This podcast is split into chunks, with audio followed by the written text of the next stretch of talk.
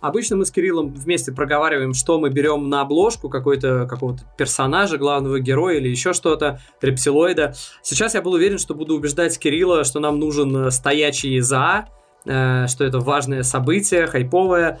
А потом я понял, что нет. Конечно, это, наверное, все-таки отходит на второй план, и нужен, э, нужны скрещенные ноги ламелы, Э, я даже провел в телеграм-канале опрос, и большинство людей поддержало. Кстати, если что, подписывайтесь на телеграм-канал, ссылочка в описании. Большинство людей поддержало, что на обложке должна быть Рабона Ламелы, но сейчас мне уже кажется, наверное, что даже реакция лицо Ригелона, открывшего рот, наверное, даже более красноречивы.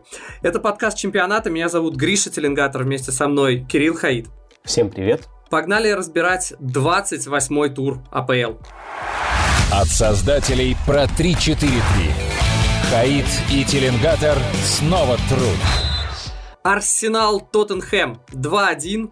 Э, кстати, что забавно, по штангам перекладинам тоже 2-1 в пользу Арсенала, но все это не имеет никакого значения, потому что э, результат забудется, а гол Рабоны э, останется в истории, как э, все сразу вспомнили, что, ну не все, многие вспомнили, что э, Ламела уже забивал Рабоной. И никто даже толком не помнит название клуба, которым он забивал, грекам. Вот эти греки еще, я не знаю, когда они будут в Лиге Европы играть, какие-то вообще ноунеймные греки. Но то, что он так забивал, люди помнят.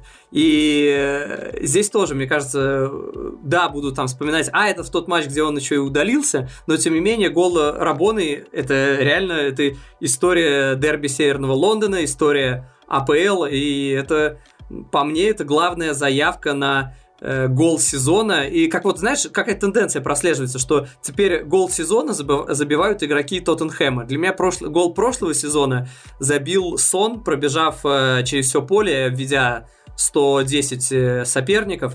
А, в этом году, соответственно, видимо, это будет Ламела. Хотя я помню, что раньше мне всегда казалось, что самые красивые голы сезона забивает Арсенал. Это, соответственно, и гол Беркомпа, и гол Жиру пяткой, и мой любимый гол вообще в АПЛ в мире. Э, это когда в одно касание э, комбинацию замкнул Жиру.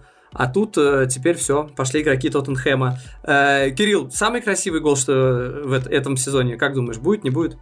Ну, я думаю, что, ну, как сказать, может быть, будут более эффектные какие-то проходы, но по уникальности, наверное, это, это главный гол сезона, конечно.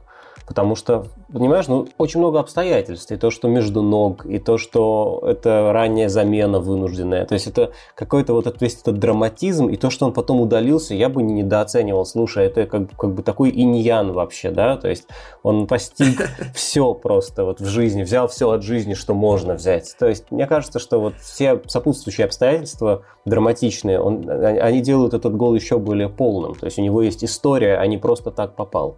Да, если кто не видел матч, поясню, что Ламела вообще не должен был играть в первом тайме, он вышел на замену просто из-за того, что травмировался сон на 19-й минуте вышел. И да, ну знаешь, по поводу удаления, ощущение, что он сам к этому активно стремился. То есть не то, что там вторая карточка прям супер железная, желтая, ну, наверное, да, есть, можно давать. Но э, как бы все, он сам срубил партии, сам вот шел, ну, это чистая желтая. Как сказал комментатор, это даже посередине между желтой и прямой красной. Э, как э, здесь ну, он отмахнулся. Ну, ты владеешь не совсем мячом, с этим зачем? согласен, потому что на мой взгляд, там было движение действительно очень как бы, ну, небрежное. Он размахивал руками, но это не была отмашка. Я не уверен, что, ну, как бы такое, тут можно долго спорить. Мне кажется, дело совершенно в другом. Я понимаю, почему он так себя повел. То есть я могу себе вот представить его как бы мотивацию в голове. А, я думаю, что Ламела в этот момент он чувствовал себя просто сверхчеловеком, потому что э, действительно вот он, вот он вышел на замену, вот он вот так забил, а еще э, сколько прошло, там минут типа 70 до второго удара Тоттенхэма, и это тоже бил Ламела. То есть у Тоттенхэма вообще никто, кроме Ламелы, не бил. Вообще в атаке никого нет. То есть там Бейл, там Кейн, там Моура, да, а Ламела нанес первый удар э, Тоттенхэма и второй, который вообще был на 70-й минуте, потому что Тоттенхэм же не бил, не атаковал. И он, наверное, все время чувствовал, вот, если я, не я, то никто, я могу все и так далее. И я думаю, что он был совершенно невероятным каком-то вот уровне заряда. Примерно на таком уровне заряда, который был вчера у Криштиану Роналду, когда он э, шипами э, влетел в голову вратарю Кальери, и, слушай, ну вообще-то все тоже говорят, что это удаление, но поскольку это Роналду, то вместо удаления получился хит-трик за полчаса. Двойные стандарты, как они есть. Слушай, последнее по поводу именно гола Ламелы. Э, я просто сам для себя не могу определиться, какой гол ты считаешь круче? Этот гол Ламелы или Суареса, ты наверняка помнишь, пяткой тоже Рабоной, по сути. Причем он еще как-то наступая на мяч, чтобы он перелетел через вратаря. Ну, то есть тоже овертоп. А может быть, тот гол даже круче, потому что а, Рабона это все-таки очевидный прием. Есть такой прием в футболе Рабона. А то, что сделал Суарес, это, на мой взгляд, чистое творчество. То есть нет такого, что а вот я ударю вот этим вот способом, как тоже можно забивать. Так никто не забивает да, а, то есть он, он еще На более... Происход... как-то... Да, да, да, то есть это чистое творчество, в этом нет вообще никакого как бы правила, да, то есть Рабона это что-то как бы исключительное, но это все-таки прием, а то не прием, ну, сам Суарес придумал в моменте. Но учитывая потенциал игроков и как бы вообще как одарен Ламел и как одарен Суарес, Ламела круче просто потому, что он прыгнул выше головы. А Суарес, ну, как бы он, в принципе, творческий очень. Ну, в принципе, да. И, ну, и там, и там, на самом деле, была импровизация, потому что э, ты не всегда подловишь мяч именно там, чтобы вот как пробить как Ламела, да, это не просто один конечно, из приемов. Сейчас конечно. пробью шведой, а сейчас щечкой, нет. Хотя ты самый идеально совпасть. конечно, Жиру. Э, Жиру? Жир, ну, слушай, пяткой. Вот ты помнишь а, вот это то, вот? ту пятку, да. Ну, то есть, да, вообще пяткой, так, если посмотреть, ну, просто это, на, ну, это же звучит на снижении пафоса. Суарес творческий, да, там, Ламела Рабоной. Но самый творческий, конечно, Жиру. И даже есть аргументы. Это хорошо. А, давай немножко перейдем к футболу. А, видимо, значит, будем говорить про Арсенал, потому что про Тоттенхэм тогда да. мы не сможем говорить. Нет, давайте про Тоттенхэм тоже, потому что э, я, конечно, видел, что Мурини там, как всегда, после матча был недоволен судейством, говорил, что жалует, что судьи не дают комментарии после игры, что Оливер постоянно дает пенальти в его ворота, э, что и так было и когда он был в, Че э, в Челси, и в ворота Манчестер Юнайтед им при нем, и в ворота теперь Тоттенхэма Оливер постоянно такой плохой дает пенальти, тут вот еще удаление это. Ну вот, с другой стороны, ну как бы а, а вообще Дэвидсон Санчес, он вообще адекватный? Я понимаю, что он у меня становится самым... Я его больше всего хейчу в Тоттенхэме, Дэвидсон Санчеса, но э, что предыдущие разы, что сейчас, ну зачем ты сбил футболиста, который уже пробил поворотом плохо, и все уже, все. То есть он может потом снова добежать до мяча, пробить, ну там же и вратарь накроет, и ты по-другому перестроишься. Второй удар у него уже точно не будет таким э, опасным, потому что там он так пробил, что мяч скочит, и даже если он добежит до мяча, там, а он, наверное, добежал бы, там, потому что до, до лицевую мяч вряд ли бы ушел, то, ну, не был бы таким опасным избивать. И, и я, я считаю, это пенальти. То есть здесь не должно быть вопросов у Мауриньо. Здесь у Мауриньо должны быть вопросы не к Оливеру, а к его команде, которая не играла в футбол. Ну, просто вот прям совсем не играла футбол. Нет? Ну да, слушай, мне действительно кажется, что странно говорить о пенальти, когда у вас 1-10 по ударам в первом тайме. Более того, вы уже там, у вас вы уже пропустили гол, вы уже пропустили второй, вы все еще не бьете, да? Ну, ну окей, вам судья все сломал, конечно, здравствуйте.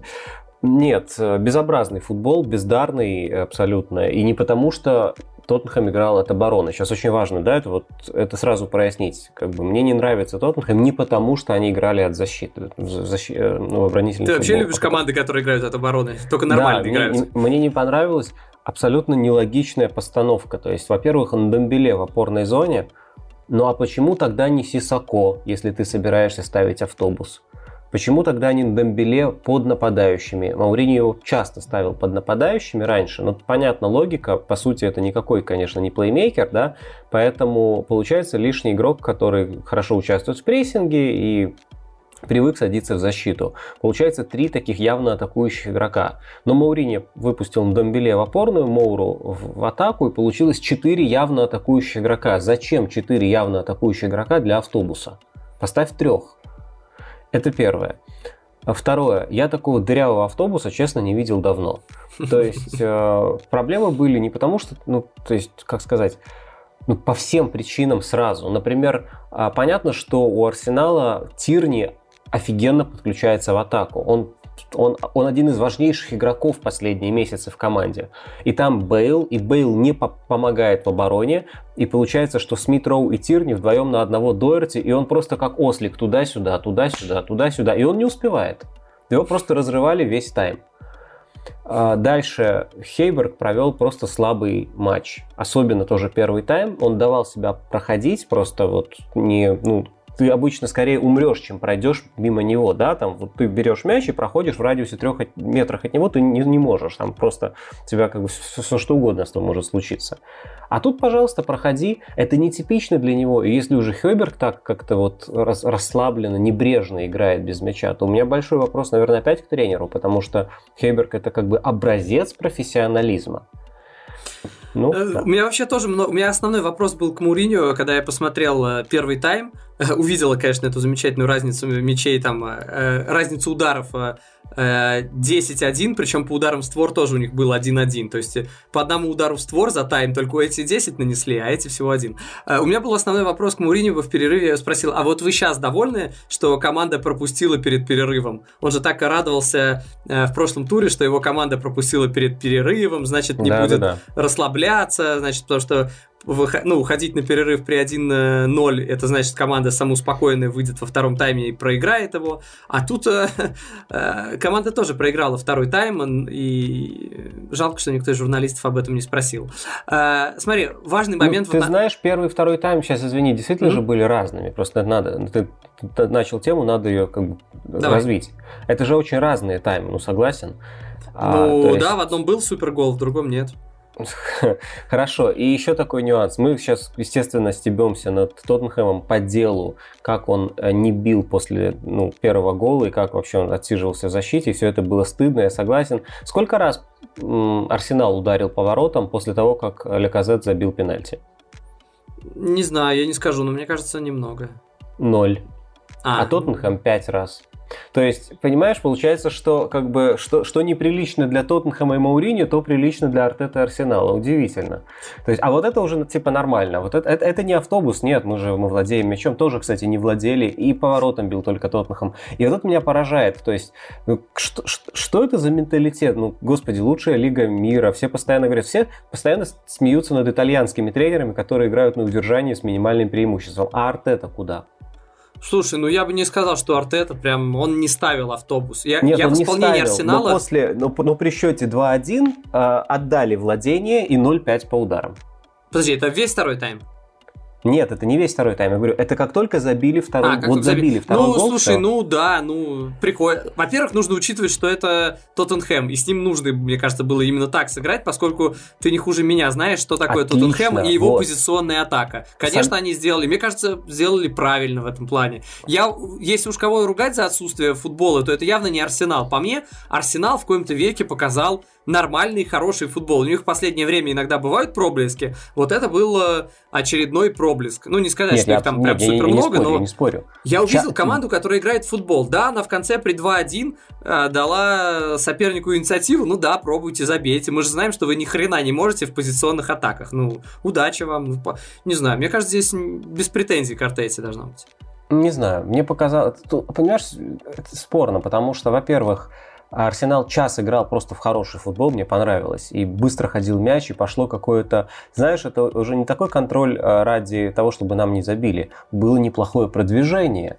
Были удары регулярные. Там э, Ля Казета заводили все время на хорошие позиции, и все низом. То есть это не было там только в навес. Ты дошел до, до штрафной, потом отдал на фланге, навесил. Нет, было достаточно изобретательно. Разыгрывали на третьего. Тирни и Роу разыгрывали преимущество. Э, Суареш хорошо подключался, опять не в первый раз. Ну, то есть, все, все работало, да? Ну, ты же понимаешь, что это рискованно? Зачем еще рисковать, если у тебя 2-1 и осталось там не так много времени? Вот, вот я сейчас, я веду к этому. Смотри, а, рискованно владеть мячом на чужой половине поля. А, рискованно играть с высокой линией обороны.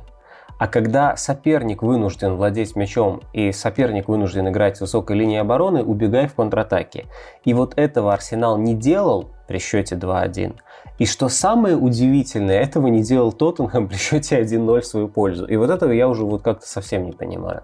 То есть и повторяю вопрос, а зачем тогда тебе выходить с четырьмя игроками группы атаки Индумбеле в опорной зоне, если ты не разбегаешься в контратаке?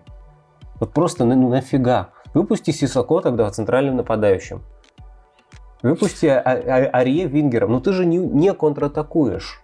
Это, это удивительно, я этого не могу понять. По-моему, Мауриньо тоже, он жаловался на качество футбола в первом тайме. Он сказал, ну, я, в принципе, тоже виноват в этом, я же тренер, но мы играли просто ужасно в первом тайме. То есть второй тайм ему типа понравился, я так понимаю. Но опять же, Второй тайм они имели моменты не потому, что они хорошо двигали мяч, а потому что Кейн гений. Да, вот просто гений, который вот почему-то играет в Тоттенхэме. Ты смотришь на это и немножко удивляешься. А ему нужно уходить?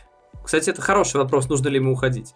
Мне Но... кажется, если, если человек э, хочет выиграть трофей, просто все очень просто. Для Тоттенхэма отпускать его не нужно, поскольку это супер важный игрок. Ну, супер очевидную вещь сейчас сказал. А вот для самого игрока, э, ну, как бы, если он чего-то хочет добиться, наверное, ему, конечно, ну, любой команде он бы пригодился, да. Ну, мне кажется, очевидно, что его посади его, что в Сити, где, да, там нападающих-то особо и нет, да, есть Жезус, который Жезус, и есть Агуэра, который поломанный, травмированный, и сейчас что там, в Барс уходит, да, э, что там, поставь его там в Ливерпуль, да, я думаю, он пригодился бы, да, в любую Абсолютно. команду. Поэтому... Причем в Ливерпуле он может заменить даже Фермина, то есть он просто будет лучшей версией Фермина, потому что он уже научился играть э, из глубины, и при этом у него бешеная реализация, и при этом он по Почетину знаком с прессингом абсолютно. Вот, поэтому да, если команда, а команда, судя по всему, не попадет в Лигу Чемпионов, э, ну, все ну, идет надо там... выигрывать Лигу Европы, но там тоже есть сильные команды. Ситуация такая. Да, и в том числе команды, которые опережают Тоттенхэм в таблице, да. Да, вот, поэтому нет, Кейн, Кейн может идти вообще куда угодно. Представь, представь себе его вместо Бензема в реале. Ну, то есть, нет, абсолютно. То есть, это универсальнейший игрок, который просто, ну, Тоттенхэму повезло, что он тут. Но опять же, Мауриньо, как бы вот он у него там, хорошо играет. А представь себе, что э, вот у Зидана была бы такая группа атаки. У Зидана тот же Бейл, как бы вот он ныл, да, мы, там, он не играл, он гольфист, он забивает в финале Лиги Чемпионов. То есть э, у Тоттенхэма богатейшая группа атаки. С такой группой атаки, во-первых, играть в оборонительный футбол немного нелогично, нелогично да, а во-вторых, э, если ты играешь в оборонительный футбол, ну хотя бы контратакуй все время. Справедливо, особенно когда у тебя не только 4 футболиста мощные в атаке, но и еще э, боже мой, у меня уже все, у меня уже крыша едет. Хёйберг, который вообще с пасом как бы дружит и может э, очень дружит, направить, да. А, направить атаку моментально, очень быстро, куда угодно, как угодно. И еще одна деталь тоже касается тактики, наверное, потому что вот ты ругаешь Санчеса, можно сказать, что ну, Алдервейрилд вообще тоже, ну, он не то, что не супер, он когда-то супер, но все-таки он возрастной, и он сдал в оборонительных позициях. У него хороший пас остался, у него какие-то лидерские качества остались, но он теряет концентрацию, иногда немножко, я бы сказал, тупит. Он, в принципе, мне немного напоминает Давида Луиса. Я как раз хотел сказать, ты про Давида Луиса описываешь, да? Да, да, да. Так вот, понятно, что Мауриньо все это не очень подходит. А, ему нужна железная пара а, защитников, и ему нужен а, суперзвезда, там, суперзвездный нападающий. Все остальное неважно, приложится. И вот получается, что у него нет такой железной пары защитников, и от этого он играет еще более оборонительно. Хотя мне кажется, логично было бы играть еще более атакующе, чтобы просто снижать давление на Санчеса и Элдервейрелда. Ну, просто больше владеть мячом. Кстати, было бы прикольно, если бы Мourinho в какой-то момент так решил, так, все, задолбало этот а, оборонительный футбол, он не получается. Ну, он, конечно, стебется, что он ни хрена не оборонительный, не понятно. Если бы он попробовал реально играть, типа, ультра атакующее. Ну, вот мне он... просто было бы интересно, как это выглядело бы, и я Мы не уверен, что это выглядело... Чего? Мы это видели в реале. Это не был э, прямо атакуй, там была очень хитрая схема. Реал много владел мячом, чтобы не пропустить. Это был как э, Челси сейчас с Тухелем играет. Да. И при этом невероятно много забивал на контратаках. Они ловили на контратаках всех, кого угодно. Просто они играли дома с аутсайдером, владели мячом 60% времени, а забивали в контратаках. Блин, с, с таким подбором, как у него был тогда в реале, играть на контратаках, это, конечно, но они сильно. Нет, ну слушай, но Нет, они ну, забивали ладно, хорошо, по 100 забивали... с лишним голов за сезон. Это была машина. Это, тут никаких претензий быть не может. Э, то есть, ну, конечно. Э, смотри, момент, который так или иначе мы должны э, упомянуть в контексте Арсенала. Очень важно. Просто я офигел. Без Абамиянга, причем Абамиянг весь матч провел э, на скамейке, он не вышел даже на замену, и я уже только ближе к концу матча понял, что случилось, что это было дисциплинарное решение Артеты, потому что у Абамиянга был, были проблемы какие-то с дисциплиной, то есть Артета не сказал, какие именно, но потом, соответственно, английские СМИ э, начали э, там узнавать, появляться, появляться информация, что он опоздал на сбор команды, Э, что появилась информация, что он встал в пробке где-то, что он не успел доехать, приехать, что из-за этого опоздания Артета э, просто убрал его из состава, что он должен был планировать, что он начнет матч в основе, Абамиянг, ну понятно, капитан, северное дерби Лондона, все такое.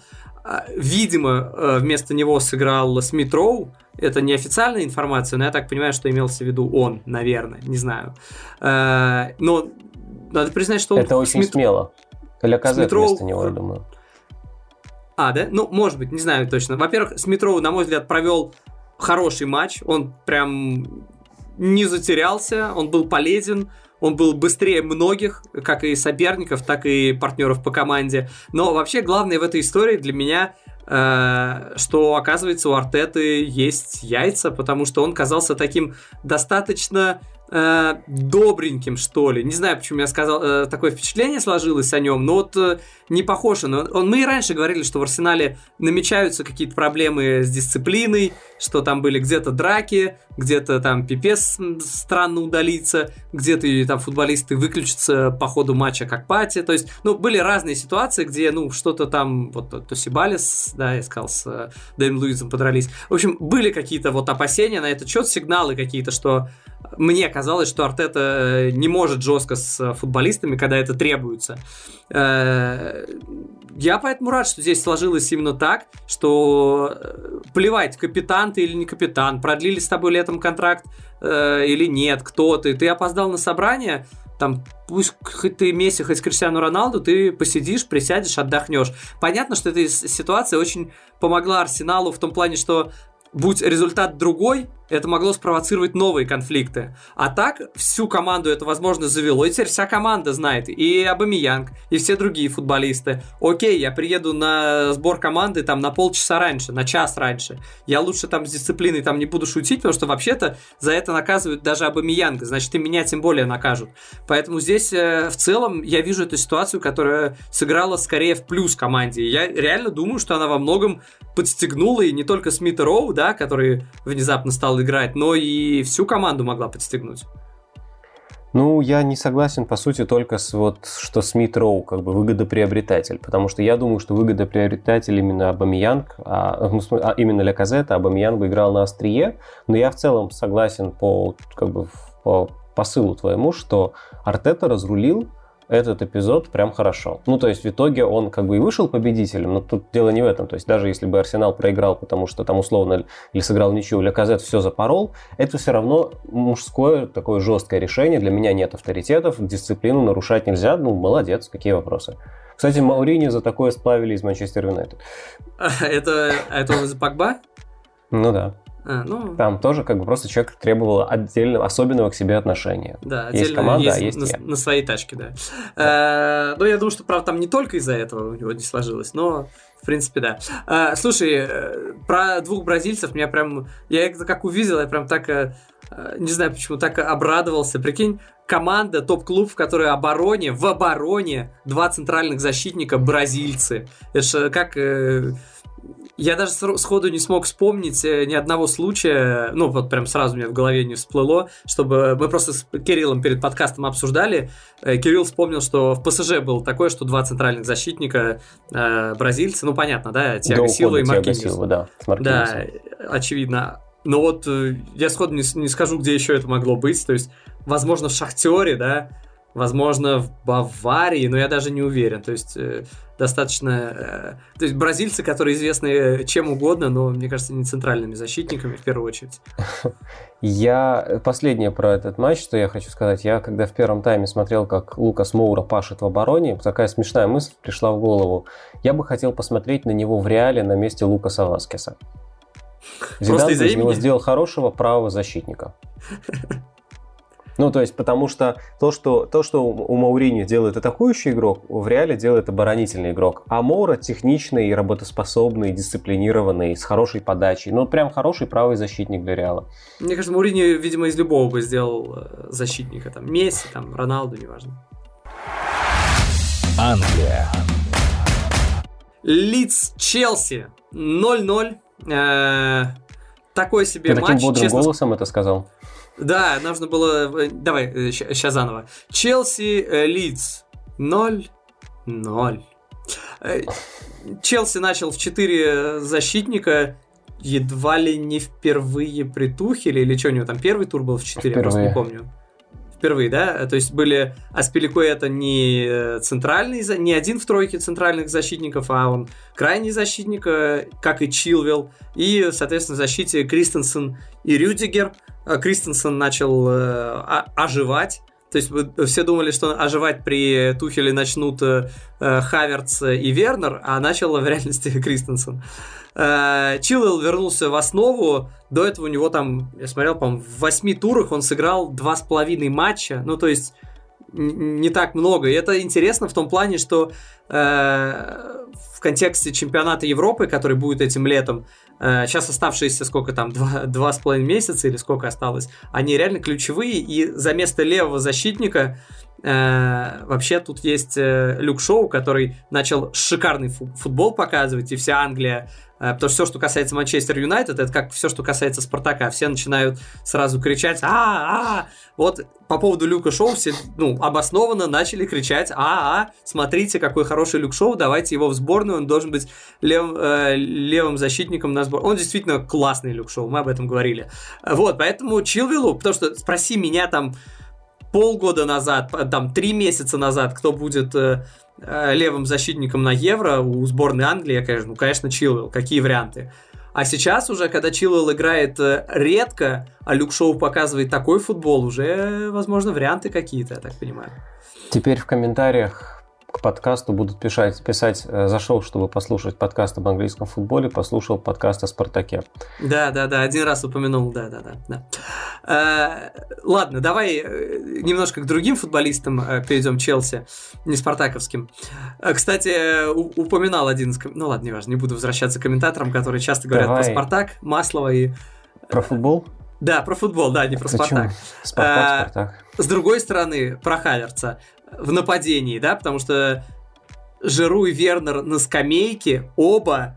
Э, Абрахама вообще просто нет заявки на матч, да, потому что вроде как от прихода Тухеля, если кто как-то и пострадал, то, видимо, Абрахам, да, наверное. Ну, окей. Э, но просто что ставить Хаверца в нападении, для меня это было прям немножко так удивительно. И вроде он имел моменты, открывался, но вот прям чувство гола, это вот важная вещь, про которую я часто говорю, но реально Жиру, он может казаться каким-то там где-то нескладным, хотя он и бьет через себя отменно. Э, каким-то, даже не деревянным, нет, деревянным его, конечно, никто не назовет, но при всем при этом у Жиру есть чувство гола. Он может там где-то выпрыгнуть, где-то сыграть на опережении, подстроиться, что-то щелкнуть разочек, пробить.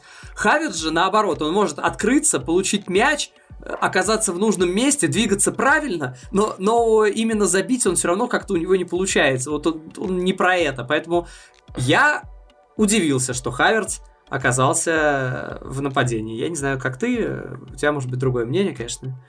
Ну, мне в целом как-то понравилось, что уже четверка защитников. Я думаю, это просто какая-то эволюция команды. То есть э, сразу начали стройки, просто потому что это надежнее в защите. Тут очень был, мне кажется, простой расклад. Ты убираешь одного человека из атаки, добавляешь одного человека в защиту. Все.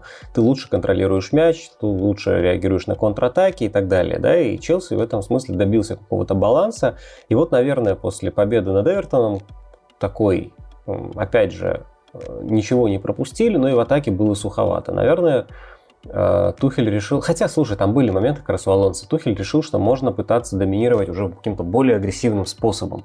И убрал одного человека из защиты и добавил одного человека в атаку. Опять же, очень простой расклад. Он не фанат трех защитников, он вообще у него те, схемы всегда меняются. Я думаю, еще 10 раз поменяются за год в Челси. Вот. Э, но получилось спорно. Во-первых, по решениям каким-то тренерским. Смотри, Хаверс в нападении – это нормально особенно в ложной ситуации ложной девятки, он не был чисто нападающим, он как бы играл в глубин, из глубины, он разыгрывал, он просто забегал постоянно в эту зону, когда э, команда проходила, заходила в финальную стадию атаки. То есть, когда мяч на фланге и идет прорыв по флангу, то Хаверс оказывается в центре штрафной, а в розыгрыше он был где угодно и внизу тоже. Но я думаю, что рядом с ним какой-нибудь Жиру или даже Вернер был бы очень уместен, потому что, ну, а пусть Вернер, потому что тогда у тебя сохраняется ложная девятка, но Вернер это вингер, который как бы все время рвется в штрафную и фактически сдваивает центр нападения. Хаверцу удобнее, когда рядом с ним, то есть это не самый атакующий игрок в команде, он может играть девятку, он может играть ложную девятку, но ему удобнее, когда перед ним, то есть в решающий момент есть еще кто-то рядом, то есть должен быть более атакующий футболист, чем он. Я думаю, он был бы полезнее. И мне не очень понравился Зиеш. Это тоже странное решение. Может быть, Тухель просто ротирует всех, кто есть, он всем дает поиграть. Но Зиеш был очень медленный. Ну, прямо вот совсем медленный, да, и и он очень рассердился после замены, обратил внимание. И я тоже, вот, а на кого это на кого он рассердился? На себя или на тренера? Что его менять нельзя, он так, так плохо играл, он просто, просто медленный. Это человек, который, в принципе, должен решать на классе, но он пытался играть стоя весь матч. И это особенно контрастировало с Маунтом, который был очень, э, ну, очень, да, такой активный и э, смещался во все зоны и предлагался постоянно. Не знаю, то есть, с одной стороны, как-то вот такой странный немножечко перформанс, типа от Зиеша, с другой стороны, не совсем понятный мне выбор. То есть, представь себе, что Маунт под нападающим, Вернер слева, даже Хар- Хаверц э, в центре нападения. Уже как-то лучше складывается. Но в целом попытка сыграть 4-2-3-1, она очень логичная, и я, честно говоря, ее ждал уже какое-то время.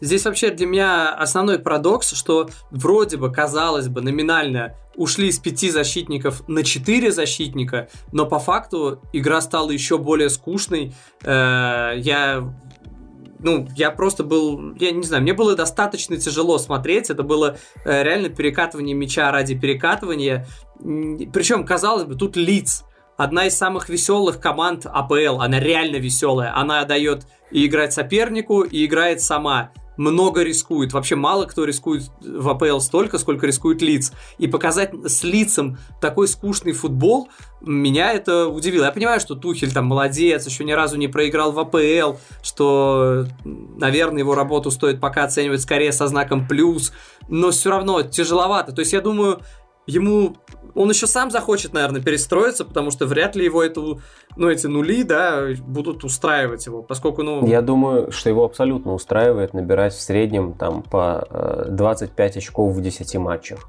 Вот честно. И, и плевать, э, насколько это скучно. Ну, вот еще, а, а любого тренера бы это устроил. Слушай, у него просто чемпионский график вот пока что. Просто другое дело, что действительно победы некоторые не совсем убедительные, потому что мало моментов. Мне кажется, у него а. чемпионский а... график, извини, в любом другом чемпионате, где нет Манчестер Сити. Манчестер Сити, когда у тебя одно поражение на 20 побед, э, вот это Но чемпионский это не вина график. Тухеля, да, то есть еще раз, если он там, да, если просто любой, если тренер набирает 2,5 балла за игру в среднем, то у него нет проблем. Все, ну то есть тут не о чем говорить, тут как бы слишком очевидно. Опять же, есть нюансы, это может быть как ситуация с Атлетико, когда ты пытаешься объяснить, почему они набрали столько очков, и находишь какие-то объяснения, но все равно понимаешь, понимаешь, ой, им кажется еще и сильно повезло. Или почему Ливерпуль так оторвался в прошлом сезоне к декабрю, и ты понимаешь почему, но в том числе им еще и везло. Нельзя сказать, что Челси на голом везении это делает. Им везло в том смысле, что они несколько раз просто забили такие голы, которые можно было и не забить. Окей, это вот представь себе там минус 3 победы, плюс 3 ничьи. Еще более уныло, там больше критики в адрес Тухеля, но это все равно абсолютно адекватный результат. А что касается, почему играли скучно с таким ярким, замечательным лицом, так тут тоже логично. Лиц прессингуют, Лиц бегает за мячом. У них они не могут не бегать за мячом, да? Так почему бы не, за, не поиграть с ними в собачку? Пусть бегают ну, за отлично, что наоборот, э, он рискует, если прессингует. Конечно, так Лиц и прессинговал, просто ну, Челси а, соответственно, особо... освобождаются зоны. Они просто катали Можно мяч, конечно. Лиц отбирал, а Челси катал не знаю, может быть, во мне говорит просто какой-то сторонний зритель, который хочет э, чего-то более яркого и только результат, да. При этом результат не сказать, что прям космический, да, как у Сити, да, но просто хороший результат, вопросов нет. У Тухеля нормальный, хороший результат. Но все равно, как вот просто зрителю хочется чего-то знаешь, Я немножко считаю, Брайтон. что нормальный, хороший был у Сари, а у Тухеля все-таки пока топово все получилось. Слушай, они выиграли у Атлетика, выиграли у Эвертона, выиграли у Тоттенхэма, выиграли у Ливерпуля. Ну, нифига себе. Ну, нифига ну, себе. Ну, нормально, но при этом у них еще и сколько ничьих было в чемпионате. Ну да, ну то есть я не вижу, ну мы по-разному их оцениваем просто, давай как бы сойдемся на этом. То есть да, да, мне да, кажется, хорошо. что на фоне прошлого Ливерпуля или на фоне Сити нынешних последних там трех месяцев любой результат будет казаться обычным, но вообще-то Челси играет намного, ну, намного вообще ну, ты, ты мог предсказать, ты когда Тухель пришел в команду, ты думал, что дальше будет что? Что дальше будет там три пропущенных гола на 13 матчей и там 30 очков? Ну нет, это как бы это немного неожиданно все-таки.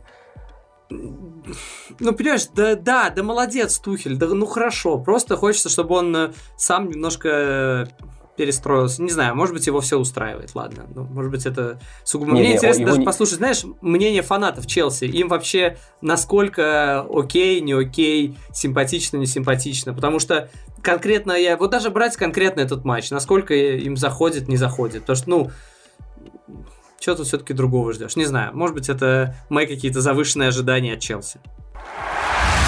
Англия. Фулхэм Сити 0-3. Э, трусливый Гвардиола решил сыграть э, в 5 защитников против Фулхэма, который идет э, в зоне вылета. Позор, конечно, Гвардиоле. А теперь серьезно, да? Ну, понятно, что в защите вышли, да, Стоунс, Диш и Лапорт. Ну, как бы три основных центральных защитника, все трое вышли. Там справа Канцелу, слева Минди. Э, в целом, для меня вообще, ну, как бы действительно долго первого гола ждали, да, и уже даже не смешно, что когда вот забивает Стоунс, ну, центральный защитник, в принципе, неважно, кто из центральных защитников, они уже как, как будто даже в какое-то, в одно монолитное целое какое-то выросли, неважно, там, Стоунс, Джонс, или там даже Лапорт. Э, касательно этого гола, вот честно, у меня осталось двоякое впечатление, потому что э, с одной стороны э, непонятно, можно ли тут винить вратаря Фулхама Ореоля, вратаря Ореоля. Потому что когда пошла подача, Стоунс находился за пределами, вот, то есть подача с фланга, да, штрафной на фланге, с фланга идет подача в штрафную, и э, ну вот э, все выстроились по линии штрафной, офсайд, Стоунс находился за линией штрафной, ну то есть, грубо говоря, на линии штрафной, но, но за ней. Э, и а забил он с линии вратарской. То есть, понимаете, да, пробежал от линии штрафной до линии вратарской за время навеса. А вратарь все это время находился в центре вратарской, даже не на линии ворот, а чуть, чуть выше, да, посередине вратарской. По идее, ему нужно было сделать два шага до той точки, откуда Стоунс забил. А Стоунс за время подачи добежал от линии штрафной до линии вратарской, откуда он забил. То есть, с одной стороны, наверное, защитникам, наверное, вратарю, наверное, не нужно выбегать, когда э, защитники висят на нападающих, по идее, это они должны сыграть. Ну, то есть, как базово, да? Но с другой стороны, э, де, если вратарь сделал 2-3 шага вперед, там прошел 3 метра, да, потому что он точно их прошел бы быстрее, чем добежал бы Стоунс во время подачи, то он бы на выходе перехватил бы этот мяч, и гола не было бы, и, наверное, тогда бы Сити было бы еще труднее, потому что, ну, обычно все-таки ожидаешь от Сити, что они забивают, ну, все-таки в первом тайме, а не во втором. Потому что когда Сити не забивает весь первый тайм, уже начинает зарождаться где-то какая-то интрига. Ну, имеется в виду не в чемпионате, само собой, а конкретно в этом матче. Э, у, тебя как ты как этот матч? Ну, Нет, у тебя не такие впечатления на, были? На мой взгляд, Ариаля сыграл неуверенно, действительно. Он, э, он, он мог выйти на мяч, мне кажется, он не подрасчитал э, траекторию. Он мог... Э, там, понимаешь, там было много защитников и один Стоунс. То есть он был как бы между ними, поэтому выход не обязательно им требуется. Но при этом Ариаля вроде бы сначала пошел, а потом попятился назад. То есть он, мне кажется, просто не рассчитал траекторию, и поэтому до, ну, как бы в моменте уже не оценивал ситуацию хладнокровно. Он был в легкой панике, наверное. А, поэтому тут неуверенность вратаря сыграла, но, слушай, тут и подача хорошая, открылся хорошо и замкнул хорошо. И, кстати, когда ты говоришь, что вот Лапорт, эм, Диаш и Стоунс выглядят неким единым монолитным целым, целым так-то да, но они стали таким выглядеть из-за Диаша, поэтому мы-то понимаем все-таки, кто, как бы, кто это тут монолитный, да, кто это тут целый. все-таки есть вот Диаш и есть части, вот есть элементы системы, а он, наверное, основа.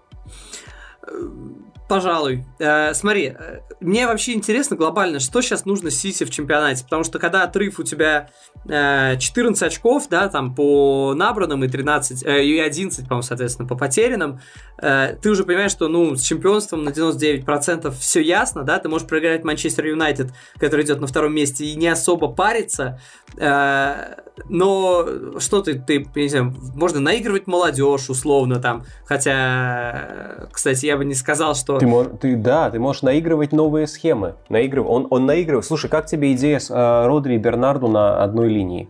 Я такого не припомню, если ну, честно. вообще как? Это, это как бы, ну понятно, что это не то же самое по характеристикам игроков, но то же самое, что Тухель сделал в Челси, вот сейчас Жоржини и Канте связка опорников, чего никогда не делал, допустим, Сари. Вот у него постоянно страдал, страдал Канте, а у там Лэмпорда Жоржини страдал. Вот, пожалуйста, это готовая связка опорников. Вот тебе, пожалуйста, готовая связка Бернарду Родри. Офигеть. А, то есть, а, при том, что, понятно, они по-разному играют. Родри э, контролирующий опорник, он, наверное, не знаю, сколько пасов, 90 сделал, понятия не имею сколько, сейчас надо будет посмотреть. А, а Бернарду все время играл на рывках он все время врывался, он все время там поднимался повыше, но по сути, как бы их позиция там без мяча, она была сопоставима, они все как бы вот делали одно и то же. Где... Это, это, это прямо экспер... Где-то грустит один Фернандинho, а, который, он... на мой взгляд, не хуже Родри. Я понимаю, что мое мнение не совпадает с мнением Гвардиолы, и, видимо, значит, я не прав, очевидно. Но, честно... Нет, конечно, совпадает, он его обожает. Но почему тогда его не ставят? Его кто? Он, он же сам выбирает состав, никто же за него не выбирает. Он но он дико возрастной. Ну, ну он в своем ну, возрасте, он э, по -по получше многих будет. Молодых. Нет? Я не, нет, я не понимаю. Слушай, Винсан Компани тоже не всегда играл, но когда играл, он был там главный на поле, а потом, когда ушел, команда посыпалась в какой-то степени. Я уверен, что с Фернандинho похожая история. Он тебе и в защите может, он тебе и в полузащите может. Просто ситуации, когда, по сути, у, тебя, ну, вот, у, у тебя на опорнике сходится столько всего, он играет, ну, достаточно редко. Ну, ладно, пускай это, видимо, тоже мои хотелки, которые мало значения имеют. Надеюсь, там в следующем матче, может, он появится. Я, я хотел поговорить о Жезусе, потому что, ну, пока не случился Эрик Ламелло, я считал Жезуса главным героем тура. Объясни. Жезус, ну, был великолепен. Я, то есть, я поражен. я не знаю, что сказать. Ну, то есть, Жезус, как обычно, он э, здорово участвует в прессинге, мы это все знаем, но он обводил, он хорошо играл один в один, он проявлял дриблинг по делу, и он не запорол момент. Причем он в моменте сыграл, э, вот мне, честно говоря, очень интересно, вот он специально так сыграл, или он просто вот в моменте не знал, что ему делать, потому что он сыграл как бы удивительно хладнокровно. Он мог бить в принципе, наверное, половина форвардов там бы уже ударила, но он стал улучшать позицию, пробросил мяч еще и еще, и в итоге расстрелял ворота там с 5 метров. Но глядя вот на то, как он это делал, мне все время казалось, что он просто боялся вот, вот что, ой, что делать, что он просто по, по непониманию, что дальше делать, просто пробрасывал дальше мяч. И я думаю, ну то есть мне действительно интересно, как бы что из этого правда, но давай как бы не, не будем там, я не буду на него клеветать даже по неведению, я просто скажу, что по факту на выходе он сыграл абсолютно как топовейший форвард с абсолютным холоднокровием и голевым чутьем просто спокойно на паузе как бы улучшил момент, момент себе для удара. Слушай, ты отметил э, Жезуса, я бы, наверное, отметил э, Агуэра, который провел весь матч э, старик э, не забивал в АПЛ, там, я видел статистику, более 400 дней он не забивал э, в АПЛ, то есть больше года он не забивал в АПЛ. Он забивал э, там в этом сезоне он забивал несколько раз в Лиге Чемпионов, у него два мяча там по Порту и Марселю. Но в целом, как бы, тема Манчестер Юнайтед и нападающие, она весьма такая актуальная, долгоиграющая такая, потому что Жезуса, да, мы сейчас видим, он все-таки вингер. Хотя, я не знаю, он больше вингер или больше нападающий? На, как, на какой позиции его Гвардиола больше видит? Честно, у меня нет ответа. Не знаю, у тебя есть он? Э, для Гвардиолы Жезус больше он... вингер или центр-форвард? Для меня он, наверное, больше вингер, чтобы он реже просто Смешно, бил. справедливо. Вот. Но при этом, да, но при этом он все-таки часто его использовал на правом фланге атаки, а тут он использовал его на левом, и Жезус, в общем, офигенно отреагировал, поэтому, наверное, это абсолютно универсальный игрок, который действительно, ну, как бы смиримся с этим, просто полезен и нужен любой команде, Просто желательно, чтобы он не был главным, не был главным форвардом. Вообще тут, э, да, тут вышел э, слева Жезус, справа Торрес, э, и там пошли новости в Англии, что Фоден и Стерлинг недовольны игровым временем, что им что они даже, ну, типа, давали понять это, обращались к Гвардиоле, что им, ну, недовольны. Но, правда, это уже опровергли, но информация была доста- достаточно мощной, что э, об этом много писали, что там самому Стерлингу уже пришлось это опровергать, что нет-нет, ничего такого нету, мы всем довольны, там еще много времени еще поиграем. Но вообще, зная характер э, Стерлинга, да, э, вообще, что там из каких там практически трущоб он вырос, как он там даже в сборной может с кем он там, с Джо Гомесом подцапаться, что-то там еще. То есть я вполне себе могу представить Стерлинга, э, который недоволен своим положением в команде, что, ну, черт, я же Стерлинг, я же... Я же должен был появиться на поле, а он даже не появился, потому что даже на замену. Вот как раз Фернандинho, мой любимый, вышел на замену. Э, Эрик Гарсия вышел на замену. Хотя зачем вышел Эрик Гарсия, для меня загадка. Человека видимо, вместе с Агуэро они на одном самолете улетят в Барселону, да, или как там ситуация? Просто... Ну слушай, ну почему он обязательно улетит в Барселону? Ну, может быть, еще Месси останется, и никакой Агуэро не перейдет. В смысле, если Месси останется, то как раз Агуэро перейдет вроде, нет? А зачем нужно? Нет, это было бы абсолютно э, Смотри, нелепо. Кирилл, Кирилл, зачем ситуация, которую, которую я видел, почитал, понял, что э, ме, э, чтобы уговорить Месси остаться, потому что Месси это там 30% выручки Барселоны, Месси очень важен, все хотят Месси сохранить в Барселоне, ну, руководство Барселоны, и чтобы уговорить Месси остаться в Барселоне, они его другана, Агуэра, заберут Барселону, чтобы им вместе было комфортно. А, прикольно. Прикольно. Слушай, я тогда могу еще проще расклад предложить. Можно его другана Суареса купить в Барселоне. А, а нет, просто а, а в чем смысл? Нет, это, это с футбольной точки зрения это смысл слишком странно. То есть э, я не могу, я не могу себе это, я не могу представить себе, как это вообще должно выглядеть. И мне кажется, что это абсурд, честно. То есть предположить, что Агуэра может заменить Месси, как я читал, если Месси уйдет, это странная логика, но еще как бы в футбольном отношении можно. Как они оба будут играть, э, и вся команда будет пахать на них – ну, это уж совсем куда-то. Это в сторону, знаешь, какой-то уже от футбольной. Я хочу посмотреть на тренера, который с этим справится. Серьезно. Он должен быть какой-то резиновый и волшебный. Не знаю. А, слушай, а в сборной они вместе не выглядят нормально? Не бывает? А сборная э, Аргентины и близко не играет, как Барселона, и не должна, это не в ее стиле, от нее это и не требуют. Сборная Аргентины играет, в принципе, как разбитая команда, которая, значит, есть группа таскающих рояль и есть группа играющих на рояле. И, Простите, а кто в группе играющих прессинга. на рояле, кроме Месси? Агуэро. А. Ну и иногда Ди Мария, хотя он как раз как бы припахивает. Угу. А, вот. Но просто, просто вот, вот оно и не работает, понимаешь? Потому что они как бы обыгрывают какие-то команды на классе, а какие-то уже не могут обыграть на классе. А в Барселоне все-таки так не должно быть, и они были заложниками этого долго. И когда у них на рояле играли одновременно Месси и Суарес, команда стала потихоньку загибаться в больших матчах. То они там 8 пропустят от Баварии, то 4 от Ливерпуля. Это не случайность то 3 от Ювентуса, понимаешь, то 4 от Ромы. Это как бы все время происходит, это не случайность. А поэтому им не нужно, чтобы опять сразу два человека играли на рояле. Это перебор, даже для Барселоны. Я, я говорю, я не могу себе это представить. Угу. Ну, а возвращаясь к атаке Манчестер Сити, ты понимаешь, если бы Стерлинг сам был безупречным, например, в завершении, то, как бы, может быть, его недовольство можно было понять. Я еще понимаю недовольство Фодена, потому что даже если у него есть какие-то тактические как бы недоработки, или он просто часто теряет мяч, или он просто хороший тайм проводит, потом плохой тайм проводит. Это, это черта молодости, но он, очевидно, талантище, он хочет играть. Я его понимаю.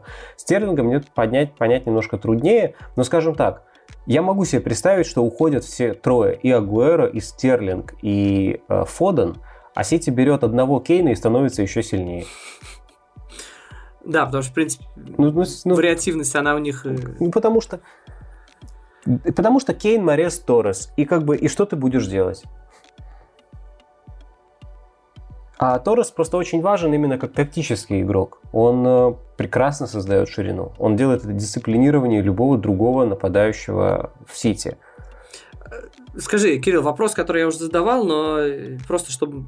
Что вообще сейчас нужно Сити? Как, зачем они проводят матчи? Как они наигрывать только связи, наигрывать состав, пробовать... А почему вот молодых больше не выпустить? Попробовать кого-то. Да, я вот сейчас не поленюсь, Кирилл, я сейчас возьму и посмотрю, кто у них был на замене. Были ли там молодые? По-любому ведь были.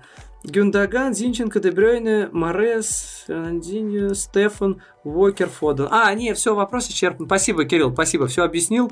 Э, молодых там выпустить было нельзя изначально, да. Англия. Манчестер Юнайтед, Вест Хэм. 1-0.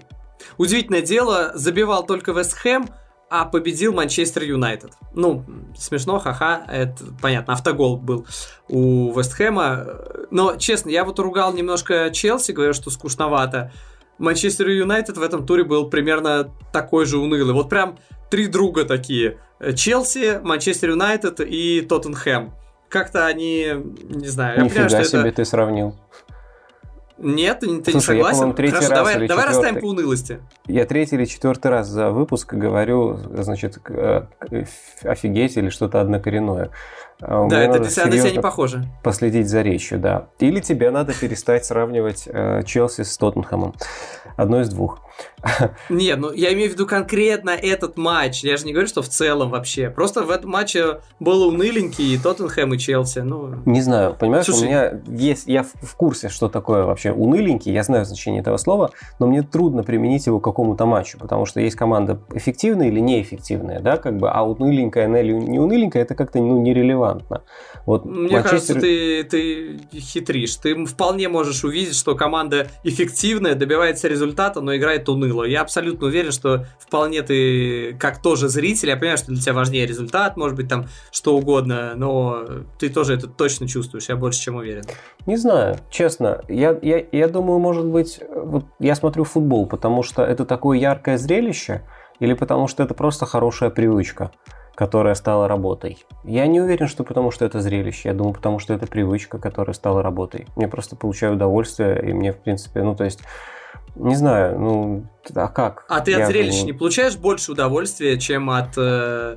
Смотри, Кирилл, ты же все-таки каким-то образом э, больше смотришь европейский футбол и топ-чемпионаты. Ты же почему-то не смотришь там чемпионат России, чемпионат Казахстана, чемпионат Беларуси, чемпионат Украины. Ты же все-таки как-то ну, тянешься это... к чему-то более качественному.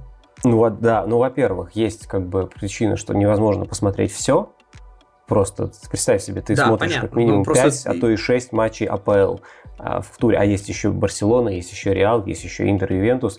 Как бы есть еще ПСЖ, но уже там Бавария, но уже бог с ним. Ну, то есть, представляешь, это все равно как бы это огромный достаточно поток. Ты будешь смотреть еще чемпионат России? Ну, нет, вряд ли. А кроме того, в каждом чемпионате играют немножко в свой вид спорта.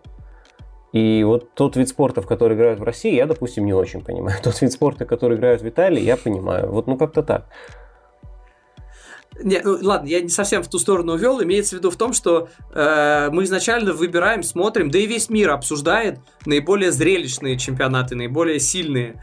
И внутри этих чемпионатов тоже какая-то тенденция есть. Почему Сильный, люди недолюбливают Ньюкасл и может нравиться Брайтон и Лидс, да? Э, ну, есть все-таки корреляция с тем, что ну, вот это интересно. корреляция вот это... есть, согласен. Но просто мы же с тобой не можем так рассуждать.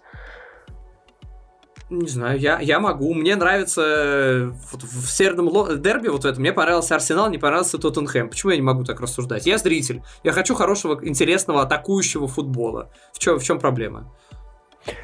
Ну, примерно так же решил президент э, Ювентуса и позвал Маурицио Сари ставить атакующий позиционный футбол, когда у него Роналду. Просто, э, как бы, не знаю, ну, то есть, есть эффективность и есть неэффективность. Вот и все. То есть, Манчестер Юнайтед был эффективен. То есть, мне кажется, что вообще предъявлять им что-то, слушай, это Вест Хэм.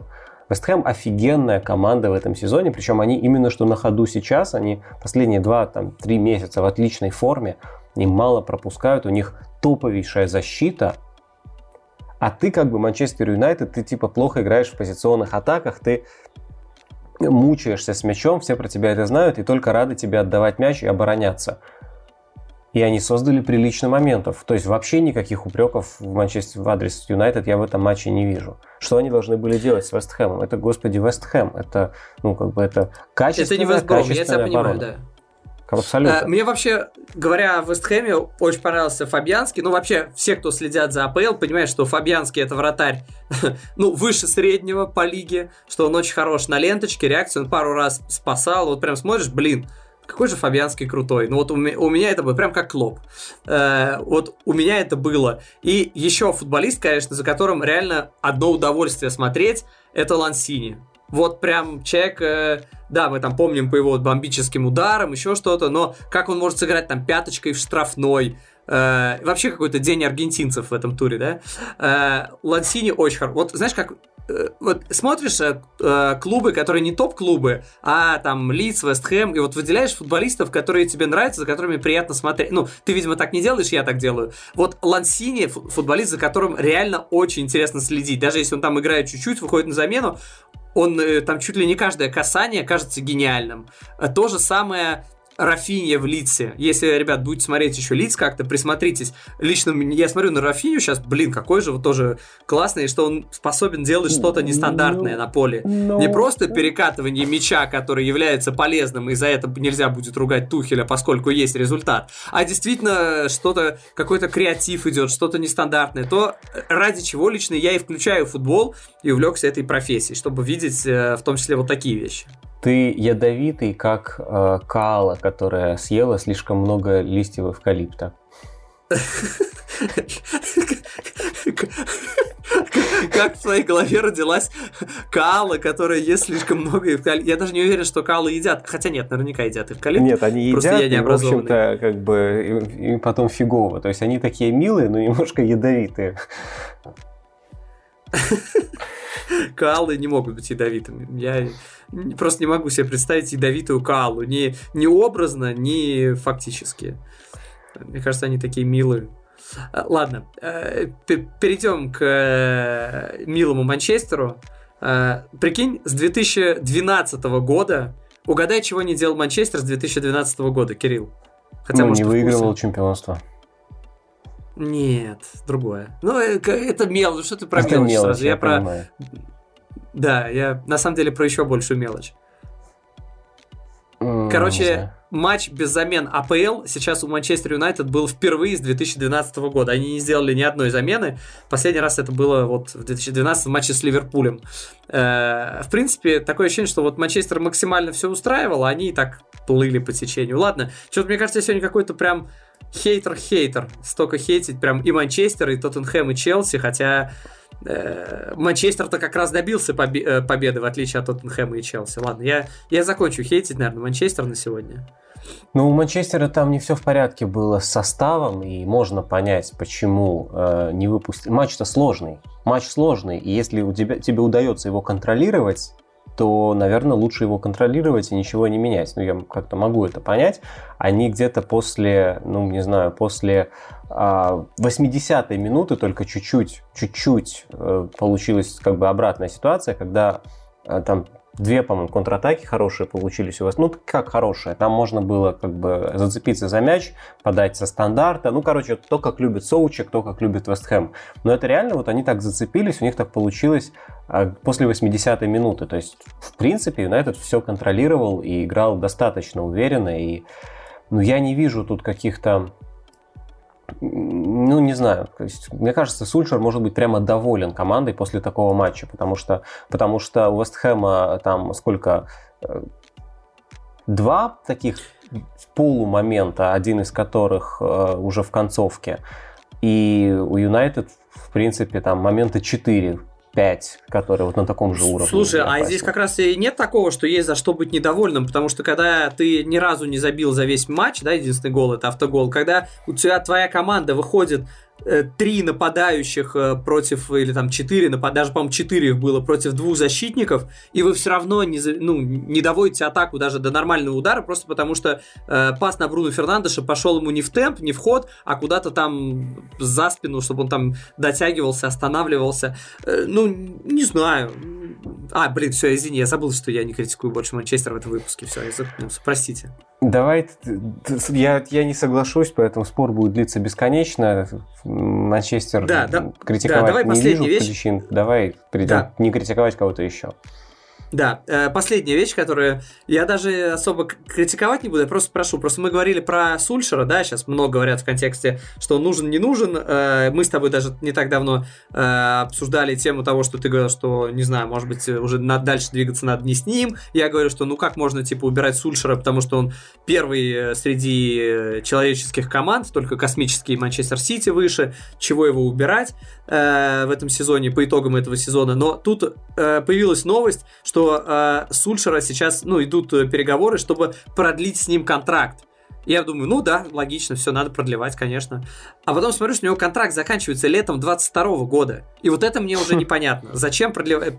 Ему планируют повысить зарплату там. Ну, неважно, даже дело не в зарплате. Я даже не знаю, по рынку у него там сильно выше или ниже там, чем... Неважно даже. Речь не об этом. Но если у него контракт до кон... этот сезон еще до конца следующего, то вот это, мне кажется, как раз идеальная ситуация для Манчестер Юнайтед.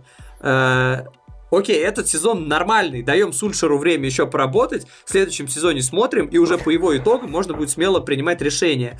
Зачем переподписывать? Это, видимо, нужно иметь какое-то очень большое желание, если что, выплатить неустойку, чтобы она была там, там через, э, там, условно, через год, она была не, не на полгода неустойка, а на там на полтора, два, три года там неустойка, соответственно, вырастет.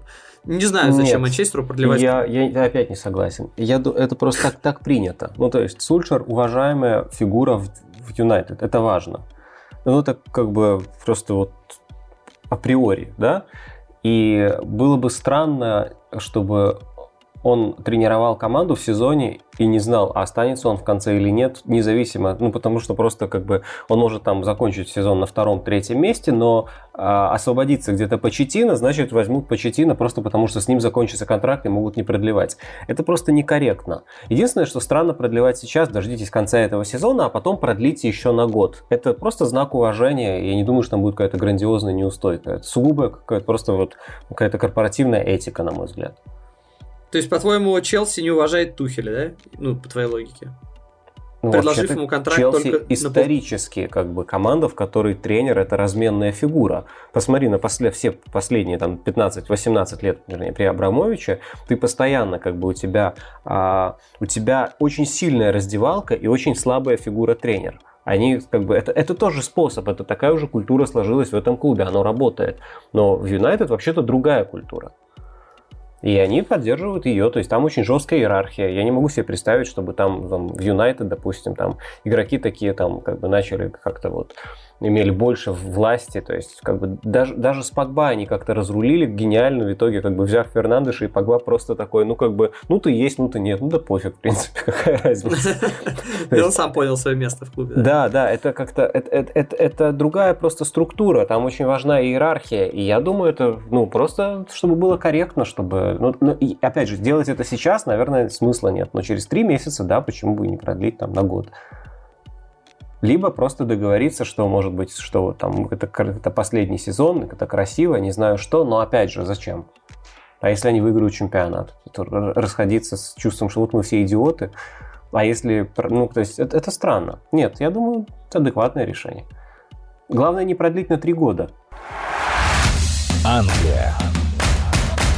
Лестер Шеффилд 5-0. Э, в этой ситуации говорить, прям анализировать Лестер особо нет смысла не потому, что мы недавно про него делали, а достаточно много говорили, а просто потому, что Лестера, пускай там и с травмированными там Мэдисоном и Барнсом, да, но все равно на фоне команды, э, последней команды АПЛ, то есть, ну, тяжело всерьез анализировать, насколько он там на таком подъеме, нет, просто то, к чему пришел. Здесь, на самом деле, скорее про Шеффилд интереснее сказать, потому что э, мне реально непонятно, э, как, зачем было увольнять тренер, объявили об отставке Криса Уайлдера э, за день до матча Лестер-Шеффилд. В результате там тренер э, молодежной, юношеской, ну, молодежной, Андер 23, это, наверное, молодежная, да, э, руководил командой, которая никогда в АПЛ раньше никого не тренировал, не был главным тренером, поэтому неудивительно, что там при нем и без Криса Уайлдера, который стал очень-очень-очень важным, а, он был очень-очень важной фигурой, он был больше, чем тренер, потому что он был именно менеджером, который там подбирал футболистов, э, у которого была достаточно большая власть в плане трансферов, то есть такой старый английский подход, что э, там не просто тренер, а еще и менеджер. Э, собственно, я так понимаю из того, что я читал, там Телеграф тоже писали, что это тоже был, помимо того, что понятно, что команда идет на последнем месте, да, это уже, причем уверенно на последнем, это уже мягко говоря, огромный повод, чтобы уволить тренера, но здесь нужно учитывать, что вообще-то эта команда с самым дешевым составом по трансфермаркт и самыми низкими зарплатами по э, оценкам The Athletic. И то есть неудивительно, что она идет на последнем месте. И э, уход Криса Уайлдера сейчас как э, писали это Телеграф, связан с тем, что э, были разногласия с руководствами по трансферам. То есть была принята оценка, что трансферы Криса Уайлдера не работают. Это было не оптимально, что он, видимо, не такой хороший, э, не так хорош в трансферах, э, поэтому нужен спортивный директор. А Крис Уайлдер сказал, нет, типа, я хочу э, полноценный полноценной власти в команде, в команде который, той власти, которая у меня была и раньше, э, поэтому, поэтому так вот сложилось, что все-таки не сошлись, э, будет назначен спортивный директор, или он уже даже назначен. Э, я так понимаю, что там вполне конкретный трансфер не обрадовал Шеффилд, да? Ну, конечно. Я вообще в этой ситуации, наверное, не вижу каких-то правых виноватых, потому что, ну, это классическое. Если бы его уволили за результаты, это был бы абсурд, это понятно. Но, как я понимаю, все-таки его не уволили и не за результаты. А там серьезный конфликт именно в, в плане влияния. И тут действительно Ну, по официальной, извините, по официальной версии, э, там, по соглашению сторон. Ну, я, я э... думаю, что, во-первых, во-первых, чтобы понимать, насколько это хороший тренер, э, я думаю, что у Шеффилда не самый дорогой состав даже в чемпионшипе сейчас был, бы. То есть, это, это, ну, то есть, это совсем не уровень АПЛ, и там половина, ну, несколько игроков точно, которые еще с третьей лиги остались. И они играли в АПЛ и занимали там какое-то десятое место в прошлом сезоне. Это, это чудо. И Уайлдер, как человек, который сам собрал эту команду и был фактически спортивным директором, он творец этого чуда. Это, ну, как бы вот просто вот ему нужно поставить памятник при увольнении. Это, это раз. Да, вот как бы абсолютно монументальное достижение. А Нет, второе... здесь еще просто памятник, потому что он взял команду, которая была э, на одиннадцатом месте в Лиге 1, третья по да, силе лиги, да, да. Э, и вывел ее из Лиги 1, из чемпионшипа, и поднялся с ней на девятое место в АПЛ. То есть это, это реально вау. Это, ну, заслуживает того, чтобы ему дали возможность вылететь и шанс, чтобы он с чемпионшипа обратно попробовал абсолютно снова вернуться. Согласен, Хотя абсолютно. с такими футболистами, конечно, тяжеловато. Если бы дело в результате было, то как бы безусловно. Но если дело действительно в конфликте развития и в том, у кого будет власть при трансферах, тут все сложнее, потому что вот как ты сказал, вау, вот также 20 э, миллионов фунтов за Райана Брюстера это тоже вау.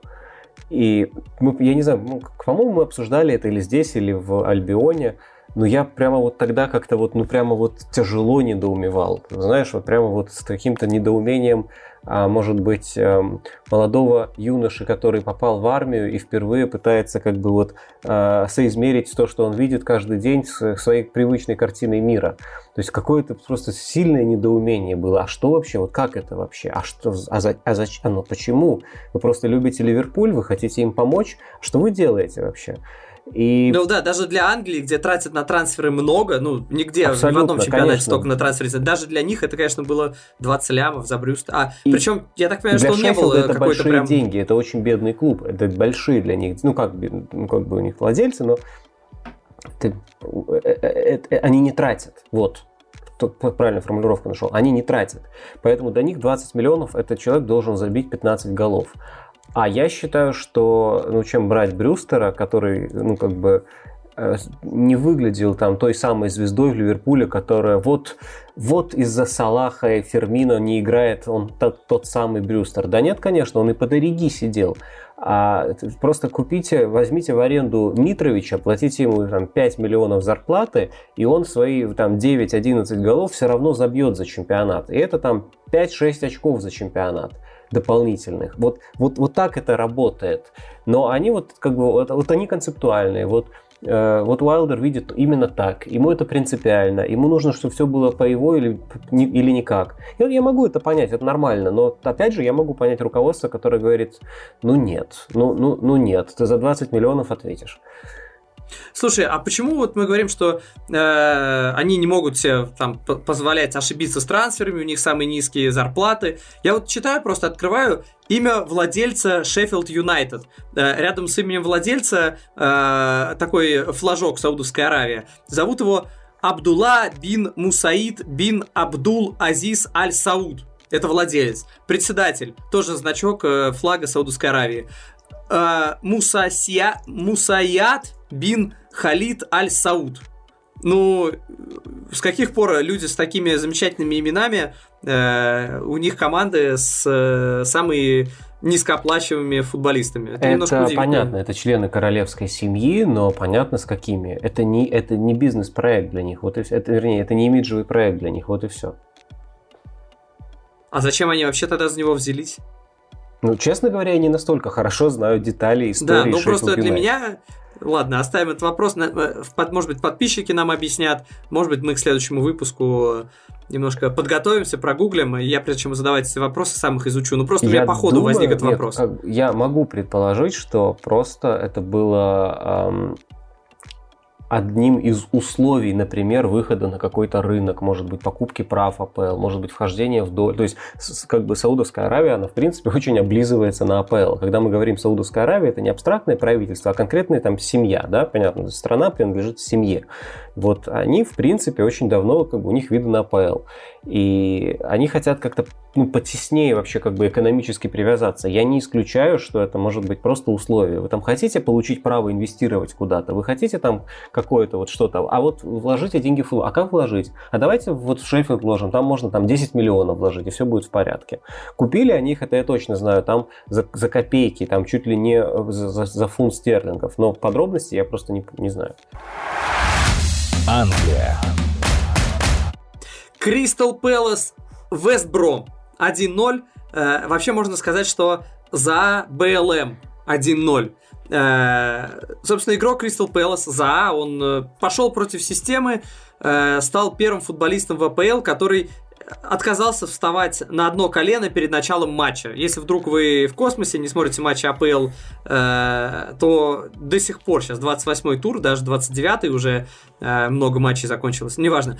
Э, футболисты, все футболисты основы вставали на одно колено перед началом матча. Это акция БЛМ, жизни черных важны. Кстати, вот BLM, Black Lives Matter, Black и черный. Это, кстати, нормально, что вообще люди так а фразу, ну, акцию придумали с тем, что они говорят черный. Это не является дискриминацией, нет? Не, не слишком ли ну, куда некорректно ты, звучит? Ну куда ты Лезу, да? Ладно, все, заткнулся. Э, продолжаем. Э, За сказал я, что он гордится тем, что он темнокожий, но акция стала просто какой-то предматчевой рутиной, и она вообще не помогает э, борьбе с дискриминацией, что он не будет носить майку, ну, надпись Black Lives Matter, что это, что это просто не помогает. Я могу его понять, я его ни в чем не виню, скажем так. Э, мне просто в этом плане интересно, э, если бы светлокожий парень, э, за он темнокожий, он из Кодивуара, если бы светлокожий парень отказался вставать на одно колено, его бы распяли, его бы дисквалифицировали. Помнишь, как был матч Краснодар-Челси, кстати, в Краснодаре, да, ну, похожая ситуация, по-моему, была и в последнем туре, когда был Челси Краснодар, и там, там Смольников и еще несколько футболистов наших не стали вставать на колено. И английские СМИ там, там писали, а, расисты, э, российские футболисты-расисты, там, наказать их. Вообще, вся вот эта двуличность, мы просто уже коротко говорили, я просто не хочу уже вспоминать про Кавани и вот эти замечательные, э, в кавычках, ситуации, но когда Азил встает на защиту уйгуров, которых притесняют, реально. И Арсенал открещивается, сказал, это позиция игрока, мы к этому не имеем отношения, не хотим, ничего не знаем, ничего не слышали. А тут, когда притесняют темнокожих, и это тоже есть, это тоже ужасно, это тоже плохо, но это считается каким-то чуть ли не, не, не обязательной программой, э, и если ты ее не поддерживаешь, то ты прям какой-то очень плохой человек. И в этом я вижу какие-то э, двойные стандарты, потому что, ну, иногда доходит вот до маразма, да, как э, с Кавани, потому что, ну, я... все, я... Я, наверное, скажу сейчас одну мысль, очень непопулярную среди нас с тобой, но тоже как бы, которая имеет место быть, потому что мы всегда обсуждаем эту ситуацию с, только с одной стороны. Я думаю, что э, цивилизация, это в том числе, она определяется и наличием э, принятого в обществе лицемерия. Я думаю, ну то есть цивилизации нет без множества вещей, но я думаю, что лицемерие входит в их число. Без лицемерия в том числе нет цивилизации.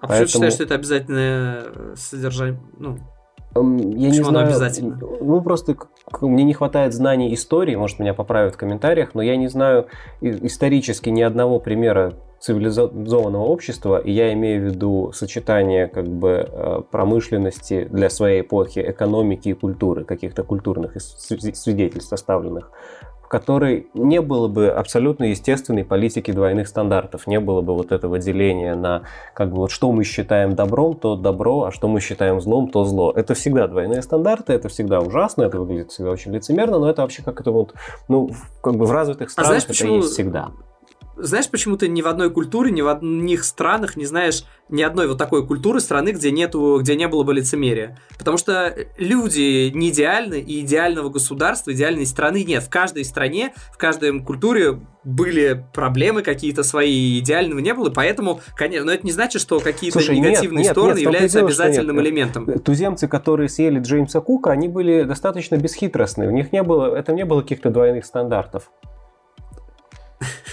То есть, я, ну, допустим, да. я действительно считаю это признаком цивилизации. Ну, просто очень важно, чтобы это не было единственным признаком, ты понимаешь? Нет, не только. Как бы все-таки ну, ну, нужна еще обрабатывающая промышленность и какой-то культурно-исторический бэкграунд. Нет, конечно, но но это тоже нужно. И в данном случае вопрос только, как бы, до какой степени это доходит. То есть времена сейчас мягкие, поэтому никого там как бы в тюрьму не сажают, как когда-то же сажали в тюрьму за бедность просто, да. Когда-то потом... и съедали, как ты привел пример. Да, да, да. Вот. А сейчас, ну, как бы просто, если ты не будешь делать какие-то ритуальные телодвижения, ты можешь потерять работу. Это печально, безусловно, но это, но это свидетельствует о смягчении нравов определенном. А так, да, конечно, все будут стоять на коленах, пока не, на коленях, пока за не скажет, ребята, вы задолбали. А на самом деле он тоже будет говорить, что нужны более более репрессивные меры, более реальные меры, чем этот символический жест. Как бы, но когда 10 человек э, правильного цвета откажется стоять на коленях, тогда я думаю, что и остальным можно будет перестать. Я, кстати, думаю, что после этого э, реально, может быть, уже в следующем туре люди перестанут вставать на... Ну, там, единицы, понятно, пока, но тоже другие начнут отказываться от этого, потому что если это сделал за А, то уже дальше... Ну, и само собой, я так понимаю, ему не будет никаких э, обвинений в его адрес, что он расист, ну, как бы, вряд ли. Его нельзя наказывать, потому что он темнокожий, ха-ха-ха. Э, нет, что уже теперь могут и другие футболисты, что темнокожие, что светлокожие, могут отказываться от этой акции. А то, что ты говоришь, э, лицемерие обязательный элемент культуры, оно, знаешь, скорее бизнес для меня, мне кажется, обязательный элемент культуры культуры. И э, в моем понимании, э, когда вот эта компания Kick It Out, которая говорила о пользе дисквалификации Кавани, когда она получает от Sky Sports 3 миллиона фунтов, и вот, вот, эти, вот эти процессы, бизнес-процессы, они просто рулят миром, и они во многом являются как раз в моем понимании, как раз российскими. Ну, в какой-то степени, потому что это уже какой-то обратный расизм иной раз получается.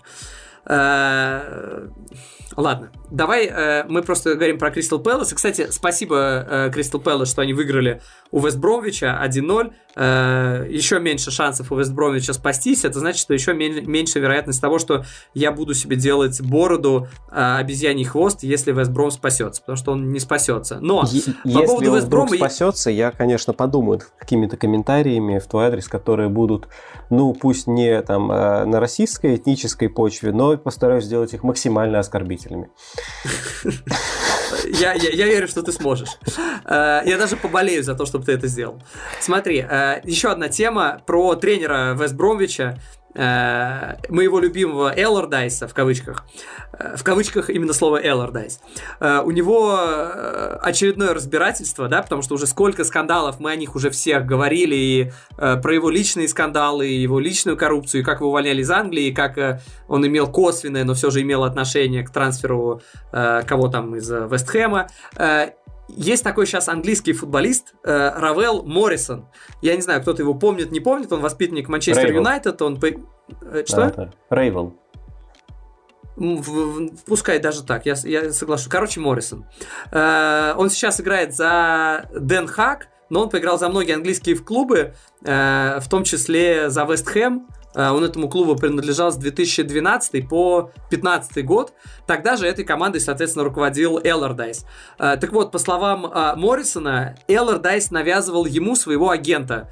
Собственно, того агента, который у Эллардайса. Он говорил, чтобы Моррисон подписал с ним контракт. И что из-за того, что он отказался, э, чтобы менять агента и брать агента, который у Эллардайса, из-за этого Моррисон, э, ему уже предложили переподписать контракт с Вестхэмом, но контракт отозвали, и он из-за этого не переподписал контракт, из-за того, что не захотел уходить другому агенту. И сейчас этим делом занимаются там юристы Моррисона, юристы Эллардайса. Атлетик э, вышел со статьей с заголовком «Почему ФА э, футбольная федерация молчит по этому поводу, почему оно не расследует. Э, потому что, в принципе, они, конечно, могут расследовать и в тихую, да, но они, если начинаются какие-то расследования, они объявляют, вот, мы взялись за Кавани и будем расследовать, что он себе позволяет, да, то есть обычно расследования все-таки они анонсируются. Э, ну, то есть, не знаю, вообще... Вообще удивительно, вообще, как вообще все... типичный Эллардайс. Я, кстати, посмотрел, да. я, наверное, ошибаюсь, потому что все пишут Равел, это странно, ну, то есть, чего вдруг, но все пишут Равел. То есть, во всех источниках, может быть, может быть, он Равел.